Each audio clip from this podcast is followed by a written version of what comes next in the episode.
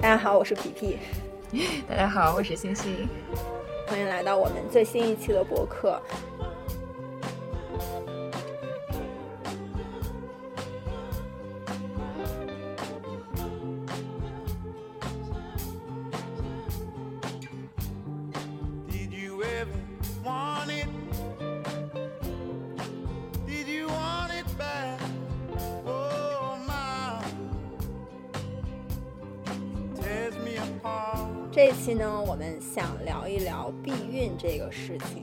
就怎么就突然说起来要聊这个了呢？其实我们之前在聊同居的那一期的时候，有浅浅的聊一下避孕，但是感觉聊的东西太少了。而且避孕其实是一个可以展开说很多的事情。虽然说我们现在已经都是一个三十加的年纪了，但其实往往跟我们周围的女性朋友聊天的时候，对于女性这个自身的生理结构了解的不是说特别的明白、特别的透彻。对，所以我们想就是根据我们看的书和做的一些信息的收集，跟大家聊一下，嗯，有关避孕的话题，以及我们就是一直怎么选择避孕的。啊，最近因为我们都共同看了几本书，有一本是他是一个美国人，然后他在德国当妇产科医生，然后这本书叫做《身体有我：关于了不起的女性身体的一切》，还有一本是一个妇科科普博主叫六层楼，他写的《女性呵护指南》，还有一本书是只有医生知道，它的作者是北京协和医院妇产科的医生张宇。他是去年的时候，我其实就有买他这本书，我是有听他做客一个播客，然后就在讲到他自己当妇产科医生面临的一些女性的困惑啊问题的时候，然后他就有说到他自己有出《只有医生知道》这本书，但这本书其实现在已经出了三本了，然后这三本都是围绕关于啊女性自身的一些医学上的怎么讲尝试啊啊以一种情景化的方式描述出来，然后看起来就会把一些非常。难懂的医学知识变得非常的易懂，而且可读性特别高。你昨天推荐我那本《只有医生知道》的时候，我觉得我在看文字版的相声，就是写的非常有趣。对，就是他刚开始就通过他们科室的一些发生在个人身上的事情，从而告诉大家他们每天所面临的一些问题，关于女性自身的一些问题，就感觉像在听别人的八卦一样。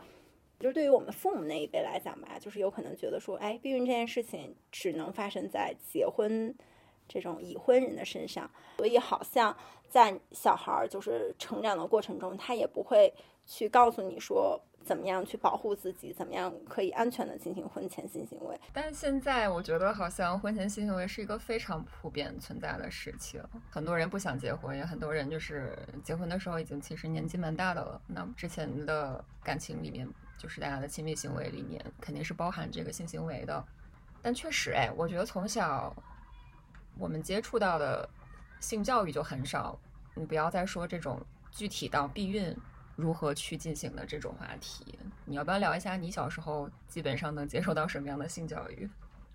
我觉得我我们从小到大应该都差不多吧。就小时候的性教育，有可能就是上初中的时候的呃生理卫生课，但其实老师也不会给你讲很透。但我那个时候就是因为我同桌，他就算是一个比较痞的那种啊带引号的坏学生，所以其实每当老师在台上给我们在普及这些知识的时候，他就是在台下在给我们普及这些知识。然后我大概就是在初中的时候，我就知道哦，原来。啊，孩子是这样生出来的，男女之间还会有这样的一些事情，然后那男生的反应是怎么样的，女生又有一些这样的反应。但从我父母的口中，我真的是直到我快要结婚前，然后我妈妈跟我说了一件事情，是因为在他们的眼中，就是你。不到结婚那一刻，你是不可以发生性行为的。所以，那你要快结婚了，你肯定要发生性行为。然后呢，有一天我我爸就让我妈去给我买避孕套，因为我妈是晚上就是散步走路的时候就路过药店，然后就要进去说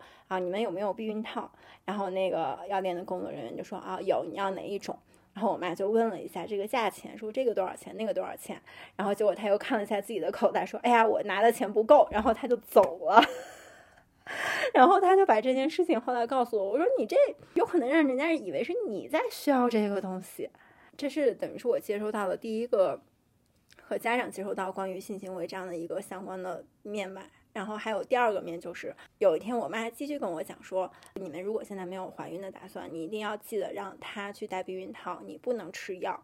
因为药会把人吃坏。他是怎么觉得自己会吃坏的呢？就是因为我。爸爸他们公司有一个啊这种叔叔，然后他跟他老婆结婚好多年，然后最后呃因为他老婆没有办法生育，然后就离婚了。然后说那为什么没有办法生育呢？就说因为是刚开始头几年他们不想要小孩，所以一直在吃避孕药，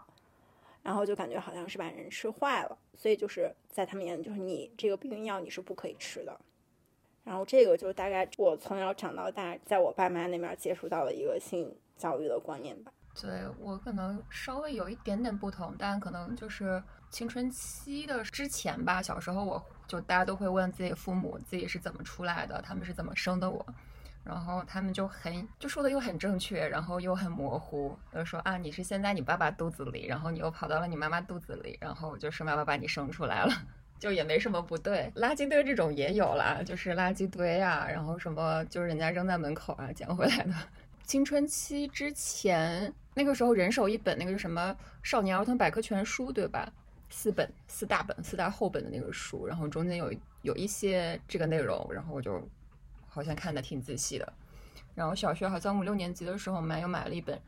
嗯什么青春期孩子如何教育，然后他就丢在那里，我就自己都看完了。那你从小到大有没有过疑问，说为什么？哎，你爸爸妈妈后来没有就是再继续怀孕啊？他们使用的怎么样的避孕的方法？你有没有了解过这方面？小时候我对他们就是如何不生孩子这个什么科学手段，我没这个概念。但是后来很大了，可能就是前几年，然后呃，我回家正好我妈去那个妇幼保健院去拆取那个。应该是铜制的那种避孕环吧，就是他说，因为已经可能快要到更年期这个阶段了，所以需要把那个环取出来，然后才知道哦，说哦，原来这么多年他们是用这这这种避孕方法。我其实很早就知道我妈妈体内是带了环，我记得当时我我妈好像也没有很避讳的告诉我，就是说她在生完我之后，然后又不小心怀了一个，但是那个时候因为只是一个孩子的政策，所以她把那个做完。嗯，人流之后，他就给体内带了环，然后所以我从小就知道我妈妈体内带了环，因为我知道说，哎，你这个孩子要是是要从妈妈的子宫里面长大，那你带了这个环之后，它主要的一个作用原理是什么？我不清楚，但是我只知道说，OK，那就是把你本来小孩应该发育的地方给占了，所以小孩就没有办法发育了。但我好像前两年有问过我妈妈，说你要不要把那个环取掉？因为我好像也会看到一些，就是说这个环在女性体内时间过长的话，其实是不好的。但是对于我妈来说，她又好好像觉得说，嗯，她不想去取，因为好像现在这个环已经和她自己的这个肉长在一起了，所以她会觉得，哦，取起来是不是会疼啊什么的？但是后来其实我也没有再去深究这个问题。对，好像是会吧，尤其是说，就是稍微年纪大了之后，因为身体的激素波动比较大了之后，它就是给你可能造成的伤害会更大，所以。他们是取掉了，我忘了这是哪一本书里面，然后就说到，其实中国女性在使用宫内节育器，也就是避孕环，它的一个比例是要比西方或者说欧美国家高的。呃，宫内节育器是怎么发挥起避孕作用呢？它在里面讲到说，其实啊，节育器对人体而言是一个异物，当它被放入宫腔后，就会自然产生这个异物的刺激，引起炎症。然后这种炎症其实是一种比较温和的非细菌性的炎症，然后可以借这个炎症来改变宫内的一个环境，阻止受精卵着床。这么多年，然后宫内节育器就会有像那个时候我们妈妈用的好像是属于这种什么惰性的宫内节育器，它主要是由塑料啊、橡胶、不锈钢等制成的。那现在会有一些这种节育器，它可以缓慢的释放避孕药的成分，然后通过就是给你体内。嗯，增加一些激素啊什么的来发挥这种避孕的效果，但是好像现在我们周围我们这个年纪的人，我没有听过有用宫内节育器。对我唯一之前看到过一个博主，她叫那个 E N J，就那个妹子，她发过一个视频，因为她当时在美国，好像是因为自己痛经非常严重，带有激素的宫内节育器是叫 IUD 嘛，它缓慢释放激素，而且可能就是带一段时间之后，你就整个人会停经，所以好像他当时是为了这个作用。但我好像我也是认识的朋友里面没有用这种的。这么多年中，你的一个避孕方式是你从一开始就会吃药，还是说经历了一些改变？没有吃药是近两年的事情，之前都是避孕套，就没有尝试过其他的。其实我之前就从来也没想过吃药这件事情，可能就是留下了刻板印象，或者是我的知识就觉得吃药毕竟是一个药物的摄入，而且它是激素嘛，可能是会对人有一些不利的影响。呃，因为之前在德国，我是会定期去妇产科，就妇科医生那里做妇科检查，然后他就会呃有一个比较详细的询问，比如说你的饮酒习惯啦、吸烟习惯啦，然后他也会问说啊，那你最近就是采取的避孕措施是什么？我就跟他讲说，就是都是避孕套。然后他说，那其实我们根据你的生活习惯以及你的身体指标来讲说，如果你现在想要尝试其他的。避孕手段，我其实也很推荐你，我们试一下避孕药。然后当时因为我单身，所以我跟他讲，我现在不需要。然后他说，OK，你之后如果想要想要换的话，就是我们可以再来见面，我们可以尝试一下，就是不同的避孕药。然后后来有了男朋友之后，我也是觉得，嗯，首先，其实避孕套它作为一个避孕手段，它。呃，成功率并不高。那它成功率高的前提是说，你必须要从一开始规范的使用避孕套。那其实很多时候大家就是不会不会在从一开始第一第一秒钟就使用这个东西嘛。所以其实我对它的安全信任并不高，就觉得说那不如我们选择更成功率更高的避孕方式，然后就去找了医生开了避孕药。当然，当然是我自己使用避孕药刚开始，呃。也不是很很顺利，就是第一次使用的药，可能因为激素跟我身体的原因吧，就它副作用比较明显，就会出出现不规则的出血，然后就后来又找医生去换了另外一种药，现在就是都 OK。刚开始是就是那个雌激素剂量很小的优思悦，然后现在是换了达英，嗯。优思悦我查了一下，它啊是吃二十四天停四天。打印其实跟那个优思明差不多，就是都是吃二十一天停七天这样。因为优思悦它是雌激素剂量很小，主要靠孕激素。但是因为医生说我们现在年纪可能就是还比较轻嘛，就是自己的激素分泌还很旺盛，所以它跟它对抗就会产生一些可能有出血反应会比较严重。所以其实你在开始决定服用避孕药的时候，你是有咨询过医生？对，因为就是我知道，虽然知道它这个副作用的概率很小，但是我还是想知道自己，比如说血液的一个状况呀，一些自己的器官功能怎么样。我是怎么样决定去使用这个药呢？记得刚开始的时候，我们主要还是以避孕套的方法，但是我记得是有一次让我们对避孕套产生了心理阴影，就是突然发现避孕套破了。然后我就记得大半夜出去买了 Plan B 去吃啊，Plan B 吃完之后，紧接着大概不到一个星期吧，你就会来月经，然后整个你就知道说 OK 你没有怀孕啊什么的。然后自从那以后，我们就会对避孕套这个东西就产生非常大的怀疑，或者说每次使用它都会有心理阴影。然后久而久之的话，我们其实在每次进行性生活的时候就不会使用任何避孕措施，就是在最后的时候。进行体外射精，但是这么长时间之后，我发现就是你不能完全 enjoy 这件事情。就有可能我可以，但是对于他来说就不可以。在这几年，我都没有研究过说怎么样可以有一个很有效的避孕方法啊。直到我大概今年吧，就突然也是偶尔听了一期别人的播客，然后才知道了短效避孕药这个事情，然后以及它对身体的影响啊什么的。我就觉得说，哎，那其实我可以试一下。我是在去年的七月份开始吃这个优思明，然后我在吃之前也没有。看医生，其实在国内优思明是很容易买到的，去这个淘宝的阿里大药房就可以买到，然后大概一盒是一个月的量，就是一百块钱多一点。月经开始的第一天吃，然后连吃二十一天，然后每一天都在同一个时间吃，然后停七天。那刚开始我在第一个月吃的时候，我就会有不规则的出血，然后就感觉是一直在来。例假这样，然后但是量不是很多，直到第二个月开始就变得非常的稳定，然后我就一直吃到了现在。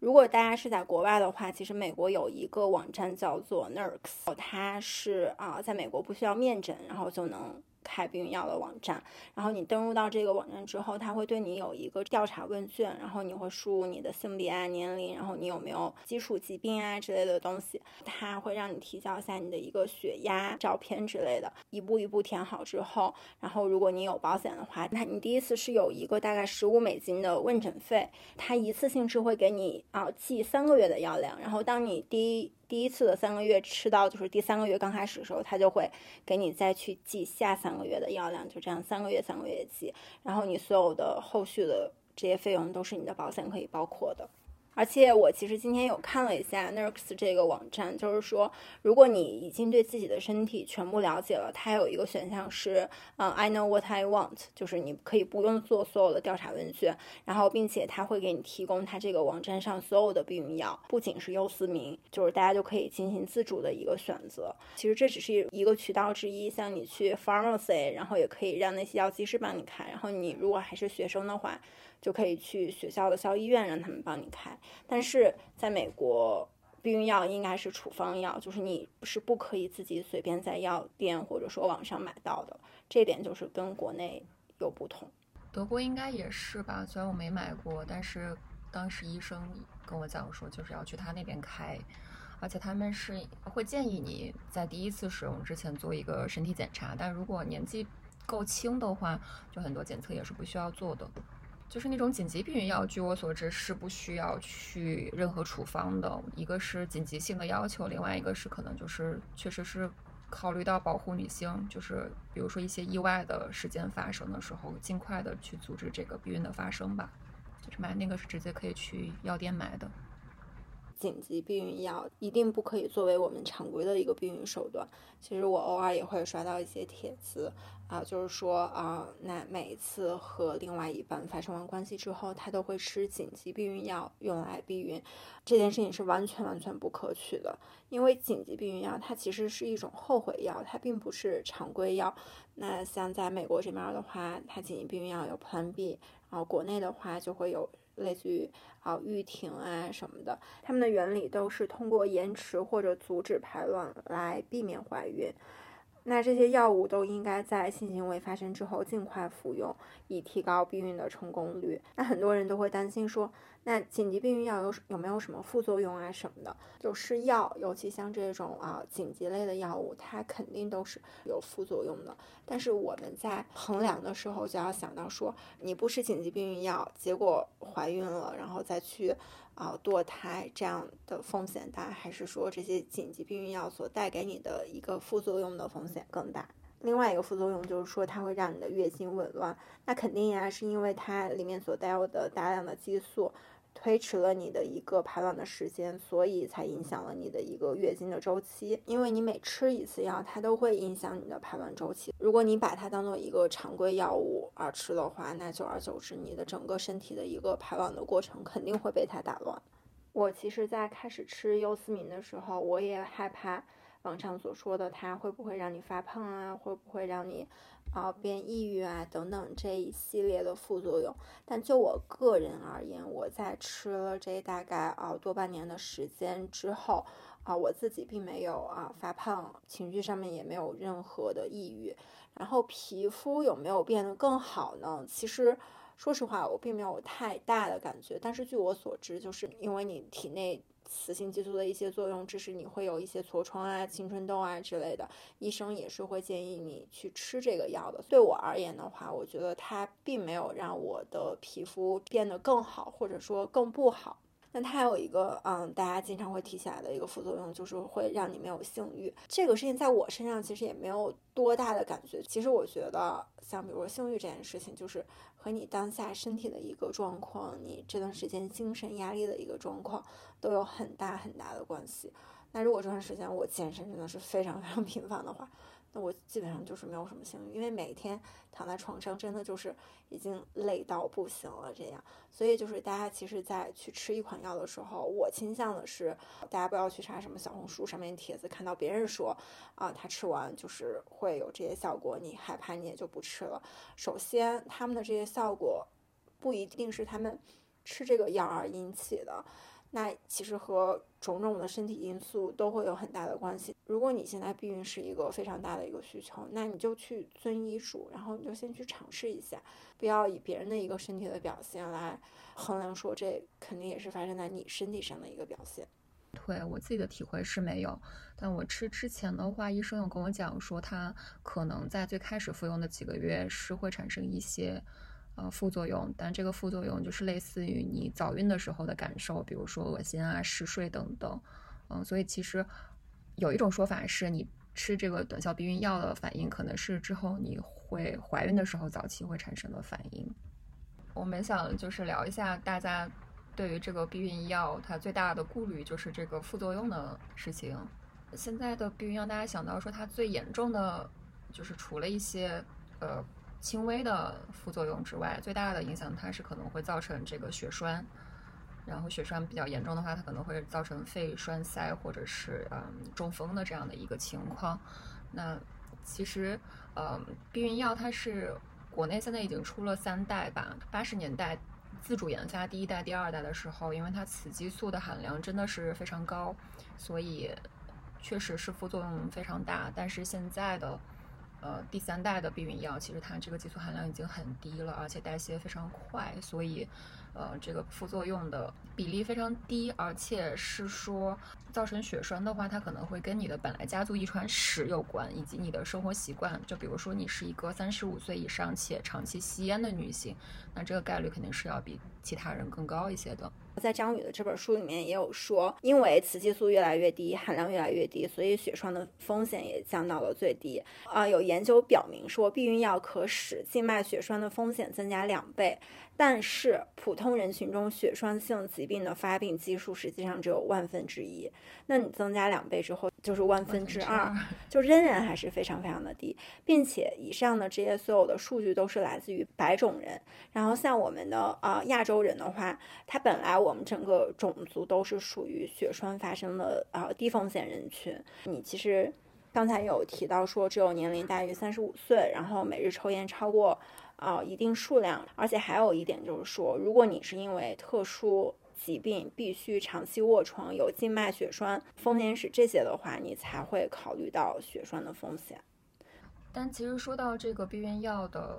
副作用吧，那其实，呃，它最开始诞生的时候，确实因为这个产生了很多的负面新闻。就是激素的避孕药，其实是在上个世纪大概六十年代的时候才在美国诞生的嘛。就是当时有一个社会改革家、女权主义者，她叫玛格丽特·桑格。然后她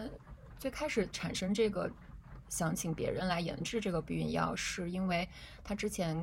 开办过一个杂志叫《叛逆妇女》，然后触犯了当时的反淫秽法。当时的反淫秽法就是规定，呃，公共邮政散播这些淫秽啊、下流或者猥亵的印刷品都是非法的。而且包括当时的避孕药具，其实也是不可以通过这种邮政来传播的，所以他就是被迫去，相当于是流亡到了欧洲。然后他之后回到美国之后，他觉得，呃，明白说他想要达成的这种关于性解放的运动，如果只是聚焦于性本身的话，是可能不会成功的。所以他就在一个宴会中碰到了一个科学家，叫做格里高利平卡斯。然后他就会建议他研究激素避孕的课题，并且申请了一大笔的经费。嗯，他们当时大概是呃五六年的时候，就是研制出了世界上第一个口服避孕药，叫做 Endovate。但当时 Endovate 的激素含量就是雌激素含量是十毫克。就我现在看到的话，我们使用的基本上都是零点零三五毫克到零点零二零毫克的雌激素。那当时这个是数十倍。当时他这个临床实验结果呢是，呃，避孕效果非常好，没有一例意外的妊娠，但是大概有百分之十七的实验对象是出现了很多的副作用。那当时他为了就是，呃，让这个药尽快的上市，他就是选择了去给数据做一些美化，所以 FDA 还是一九六零年的时候就是批准这个药物上市了。但是确实没过多久，这种关于副作用的报道就是频频的发生。就除了一些恶心啊、发胖这些，其实对我们来讲是无关痛痒的一些呃这种副作用。其实当时也出现了嗯不少死亡案例，就是因为这些造成的血栓啊、肺气肿和脑卒中。但其实直到上世纪的八十年代末，这个第一批的避孕药 Endovate 才退出了市场。但就我想聊的是，嗯，尽管当时大家都知道 a n o v a 的会带来严重的副作用，但其实当时大概有几百万的女性还是选择了义无反顾的吃这个药。就是它给女性带来的意义，可能是不仅仅是超越了这个药物的本身。我不知道你有没有看过《那不勒斯四部曲》那个书或者是剧，我还是挺喜欢那个的。就是因为上一季正好是第三季，然后他有演到一个我特别喜欢的镜头，就是呃，李拉带着莱农去见可一个可以给他们开这种避孕药的一个女医生，然后他们就奔跑在那不勒斯的阳光下，就是我觉得那一刻就他们充满了这个。自由和希望的感觉，但是后来就是很讽刺的是，因为莱农她的丈夫是一个大学教授，他们结婚之后，莱农说我想服用避孕药，因为我想写书，呃，我不想怀孕，然后她的丈夫就不允许她吃药，所以她就是直到她生了两个女儿之后才开始服用避孕药的。然后当时她应该是第一次怀孕的时候，就是她的好朋友丽拉给她打电话说。说她第一次怀孕的时候的感受，她说就是即使你怀孕是喜悦的，无论你高不高兴，你的身体都在遭罪，在变形，太痛苦了。而且说另外一个人的生命先是寄居在你的肚子里，然后当他彻底出来时，就会囚禁你，会拴住你，你再也不属于你自己。就其实当时，嗯，因为很多女性想要就走出家庭，然后去参与一些社会经济活动，最先要控制的事情就是避免自己在承担生育这项任务。在第一时间谈到说避孕的时候，第一会想到的是避孕套这件事情。但是，嗯，在我们看来，与其把这个主动权交到别人手上，为何我们不掌握在自己手上？那就像我刚才讲的呢，其实我们用到避孕套时也会有所破损，并且，但我其实在这本书里有看到说，基本上如果避孕套破了，有百分之三十的男性是选择不会告诉告诉的，对。我看到这这句话的时候也是惊呆了。而且，如果大家在选择避孕套的时候，嗯，大家最好就是一分价钱一分货，能选择贵的就不选择便宜的，不要出现什么破损什么的情况。张宇医生这本书上他就有说，避孕套这个东西，就不管是所谓的什么螺纹设计啊、凹点设计啊。没有什么用，因为真正男性的生殖器它就不是这种构造或者说这种设计，那让人感觉不到它的存在才是避孕套设计的极致。然后一些比较过于花哨和异形的安全套，因为力学结构的问题，更容易因为摩擦和拉扯发生破裂，并且一些不合格的香味剂和润滑剂的使用也容易影响安全套的寿命。最近又出了一个新闻，说男用避孕药即将进入临床，你对这个是怎么看的呢？你相信一个男生说他会吃药吗？而且那个好像是说，就是他要先服用，然后两个小时之内，两个小时之后产生效果还是怎么样？然后我也是看到那个新闻，看大家底下的评论都是一水的对男性的不信任，说那我要盯着他吃下去，而且是我要提供给他药。然后有人说，呃，男的这么惜命的东西，他怕死吧？他肯定不会吃，他肯定吃一个假的，然后告诉你他吃了。然后或者说两个小时这么久，男的怎么可能等这么长？对啊，而且我觉得像啪啪啪，就这件事情的发生，都是呃在一瞬间或者说当下的这种时刻，你总不能说 OK，当下我们有感觉了，那我们先吃一颗药，然后再等到两个小时之后，你好了吗？那有可能你看到对方的时候，就就已经呼呼大睡过去了。对，我觉得科技进步是好事儿，但是让男的吃药，然后且两个小时之后起效这个事情，我是不会采取这种了。这个方面你是不相信男性，而我是不相信时间。总之都是不相信。就像一个闹钟一样，我设好时了，我才可以去干这件事情。但这个又不是吃饭或又不是锻炼，它很多时候就是发生在你并不知道它何对一时兴起，你并不知道它何时发生的时候。这件事情也跟我目前的一个心态很契合的，就是在你。过了三十岁之后，你是一个已婚女性，并且你还没有怀孕，所有人都在盯着你肚子说你什么时候怀孕，你要怀孕，你过了多少岁你就啊会有很高的风险生孩子怎么怎么样。但是我觉得我想生这个孩子是因为我做好了准备，我自己是想生的，我不是因为别人的催促生的。那也许生孩子年龄大了之后生孩子你会带来各种风险，但是只要这个是你自己做的决定。在你自己去承受这些风险的时候，你也是做好了准备的。就像吃避孕药这件事情，比如说刚开始的时候，那其实很多女性都明知道它有这些风险，但是她们还是选择去吃，就是因为她们知道说，如果我现在就是不选择怀孕，比我选择怀孕对我来说是更好的。那我吃了避孕药，有这么多的带给我的风险，我也是可以去承受它的。我承受起来，我也是觉得不后悔的。对的，其实我忘了，好像就是那个 R B J 说吧，就是他说他觉得，呃，女性主义是什么呢？其实就是女性可以自己决定自己的人生。那我觉得这个决定的一部分就是你决定自己什么时候生育，而你自己对自己生育的把控其实很谢天谢地，可以借助科技，比如说一些避孕手段。对，就是我的肚子我做主，我不要把是否要怀孕的风险摊一部分放在别人那里。我们瑞瑞说，没有子宫就没有发言权。然后，其实我今天在看这几本书的时候，他还有说到啊一些短效避孕药对身体的一些好处。因为就是你每个月一次的卵子排卵，其实都是对卵巢表皮的一次损伤。那有伤害就会有修复，修复的话就是每一个细胞会剧烈增殖分化。凡是活跃的、不稳定的、处于变化阶段的东西，都是容易出错的。就是一旦你的细胞复制出错的话，接下来就是可能失去控制的异常增增生，然后细胞分裂。增殖机制失常导致的疾病，这些也就是我们所说的癌变。避孕药阻止你进行排卵，对你的其实这个卵巢就没有损伤，那没有损伤就没有修复，就等于是你现在卵巢的一个工作机制就是处于静止状态的，所以它是相对比较安全、比较稳定的。啊，那有就是数据证明，就是说使用避孕药的时间越长，患卵巢癌的可能性就会越小。然后就算你。以后不吃了，它的一个保护作用还可以维持很多年，并且就是初步研究发现说，避孕药对预防子宫内膜癌也有作用。很多像网上说到的一些啊，吃避孕药的副作用，就比如说避孕药会让人不孕，然后避孕药会让人变胖，不能长期服用避孕药，然后应该经常更换避孕药。应该时不时的阶段性服药，然后如果服药期间月经很少，甚至不来月经，就说明身体出问题了。然后还有些避孕药比其他避孕药危险的多，避孕药会致癌，避孕药会对人体造成长期伤害，然后不能连续服用避孕药。其实这些都可以算作是流言。其实我们今天所讨论的，基本上都是基于你有一个长期稳定的性伴侣。并且你熟知说你也是对方的唯一的稳定性伴侣。如果说你现在是处于约会啊和不同人啊进行 dating 啊发生关系的这样的一个阶段的话，不管你自己有没有吃避孕药，最好还是要要求对方也要戴避孕套。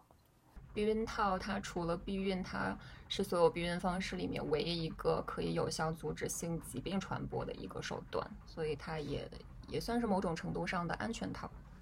对，是。然后，那其实我今天有，嗯，也有了解到，除了避孕药以外，还有一种长效的避孕方式，然后就是皮埋。这个我不知道你有没有了解过？我了解过，但是因为我当时那个是优四月的时候，点滴出血情况比较严重，然后医生说，其实他也就不建议我去做皮埋，因为好像他们的激素的构成比较类似。他的是其实好像是把一个，呃。硬管还是软管，然后打在你的这个胳膊下皮肤下面，然后它也是每天会比较缓慢的均匀的释放孕激素，然后它会大概持续三年，你三年之后再把那个取出来就好了。而且我有看到说，呃，皮埋的避孕成功率超过百分之九十九。就是有可能要比短效避孕药的一个，嗯，这个避孕成功率还要高，因为其实短效避孕药有时候，嗯，比如说大家会忘记吃啊，因为它是你必须每一天都要吃的东西，如果你有忘记之类的，你就会有可能有怀孕的风险。对，就是那个补服的时间和呃剂量什么的，就是还是看说明书还蛮复杂的。比如说我现在吃的优思明来说，最好在每一天的同一时间服用。如果说漏服的话，是在十二小时之内，然后那你补上上一颗，然后第二颗继续按正常的时间服用就好。然后如果说你你是漏服超过了十二个小时，那你就继续补上药之后，并且后面的几天最好还是要使用避孕套等避孕措施。所以那你会考虑之后去做皮埋吗？我现在不会考虑，因为嗯，皮麻的话，它一次的避孕效果是可以持续三到五年嘛。那我到三到五年之内，我肯定是会有怀孕的打算。所以说啊，对于这种短效避孕药，对我有可能是一个更佳的选择。但如果我现在是处于我已经有孩子了，或者说我近三到五年并没有怀孕的计划，我觉得我有可能会去选择这个皮麻，因为啊，毕竟嗯，你就可以不用每天在想着说去吃药。因为我其实很少听到我周围有女生说她去做皮埋什么的，但其实皮埋在我们国内都是像一些三甲医院的妇产科这些项目都是免费的。对我之前是有考虑过，但是医学建议是不建议我去做那个。像我们今天说的很多都是依靠我们的个人经验啊，或者说嗯给大家引一个路吧，具体的肯定是每个人的生理构造都是不一样的。更多的就是，如果想，尤其像自己的身体是比较敏感的体质啊，或者说正在吃服用其他的药物的话，还是咨询医生是最保险的。对，毕竟还是一个医学手段嘛。我还经常会就是在小红书或者什么其他平台刷到这样的帖子，就是，呃，可能就是已婚夫妇，然后在服用避孕药，那底下就会有人的评论一水的说啊，那。男的为什么不吃药？那他不想让你怀孕，他干嘛不去做结扎？然后男的结扎半个小时就结束啦？那你你对这种东西怎么看？就很很奇怪啊！就是我其实之前从来没有想过让男性结扎这个问题啊。虽然说男性的结扎比起女性的结扎，它是一个更小、创面更少的一个手术，但是我觉得比起手术来说，有可能像我自己去吃药是更好的一个选择。就是在我的这个家庭生活中，并且男性如果结扎的话，我不知道哎，你是怎么看的呢？我不知道你的考虑是什么，但是其实，呃。就是它的成功率或者是腹痛率没有大家想象的那么容易。就是大家说啊，那如果后悔了之后再复通就好了。首先，这个复通的成功率可能就不高。其实男性跟女性的复通成功率都是差不多的，而且是女性腹痛之后成功怀孕的概率是，就是属于卵巢处于休眠期，然后我们停止吃药之后，这个。功能都是比较会尽快的恢复的，但男性就是即使腹痛成功了之后，他的这个精子活力可能是有很长时间是会有问题的。就所以，如果不是铁了心百分之百要丁克的家庭，其实，嗯，我觉得结扎都不是一个比较比较好，或者是比较怎么讲呢？就是比较容易的去。常规的避孕手段，我觉得它只是就是你铁了心不给自己留后路的时候一个措施而已。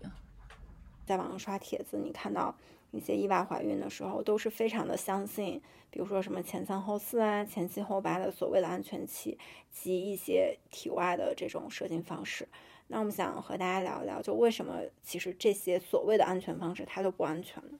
并且我们其实非常不建议大家去做。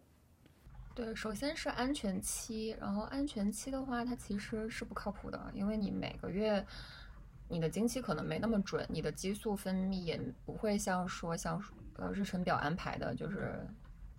一一丝不差。就你可能你就是安全期了，体内射精的话，它那个精子的活力可能会存活一段时间，那你正好在那个时候排卵了，你还是有风险去怀孕的。然后体外的话，首先嗯，男性的这个。精子呢，它不仅仅是在最后射精在那个精液里面存在的，它可能在前期它就会分泌一些。那如果火力足够的话，你也是有可能会怀孕的。就是六层楼，然后应该是看他微博，他就会经常会回答一些粉丝的问题。他说这种就是不是意外怀孕，你就是没有避孕。就还有说有男的说我一直都是体外啊，我就从来都没有让别其他人怀孕过。他说啊，那可能就是你精子活力不够喽。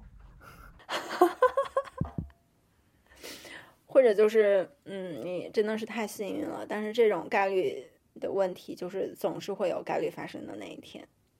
主要是这个东西，概率对于男生来说，他顶多就是心里有点压力嘛。那实打实，如果说这个怀孕发生在女生身上了，那无论是你要生下来，或者说去做人工流产，都是呃身心的这种压力，其实都是女性来承担的。像体外射精，或者说计算安全期，但其实这些方法，你去翻看任何一本这种医学的书，或者说去问任何一个妇产科医生，都是他们极力反对的。如果说你现在已经做好了，就是怀孕也可以，然后不怀孕也行，意外怀孕这个后果你也是可以承担的。我觉得啊，也无可厚非吧。但是如果大家现在是正好处于单身啊，或者说还在上学，尤其上学的话，你一旦怀孕，你这个后果是自己想象是自己没有办法承担的话，那我们就要从最初始的阶段把它的这个可能发生就要降到最低。其实我了解过美国这边啊，给女性做皮麻的话，嗯，很多。女性年龄十一岁、十二岁，医院就可以给她做了。对于成年人，你不可以和未成年人发生关系。然后，那你未成年的话，嗯，你发生关系也是在家长啊，或者说老师看来都是不可的。但是他们还是选择去做。就是说，当这件事情是是否应该发生，别当无论。但是如何保护好自己是更重要的一件事情。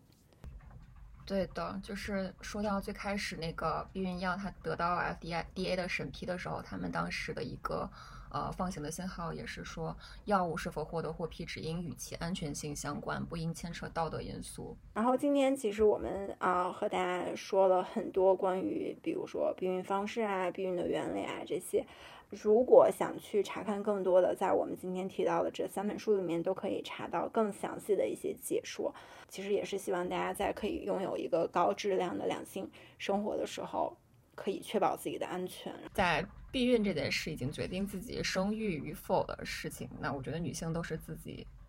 身体的第一责任人（ 引号第一责任人）。所以就是，嗯，去主动的了解一些信息，以及在海量的信息之中提取自己所需要的，并且进行一个判断和做选择，其实都是我们应该应该为自己负责任的事情。我们会把书单。都放在我们的 show notes，大家可以参考。其实我也挺推荐大家可以啊买这几本书，买回来之后大家不需要就是完全看完，可以放在手边当做一个参考书。当你对你自己的身体产生疑问，或者说有任何不解的时候，可以拿过来翻翻看。其实我觉得还是有很大的帮助的。本来已经以为我对自己的身体，或者说我对我吃的各种药啊，然后了解的很多了，但是其实这几天看这几本书，又有了很多不一样的全新的理解。那今天差不多就是我们啊这一期播客的全部内容了。那我们下期再见吧，拜拜，拜拜。waiting for this moment to be free. Blackbird fly, blackbird fly into the line of a dark black night.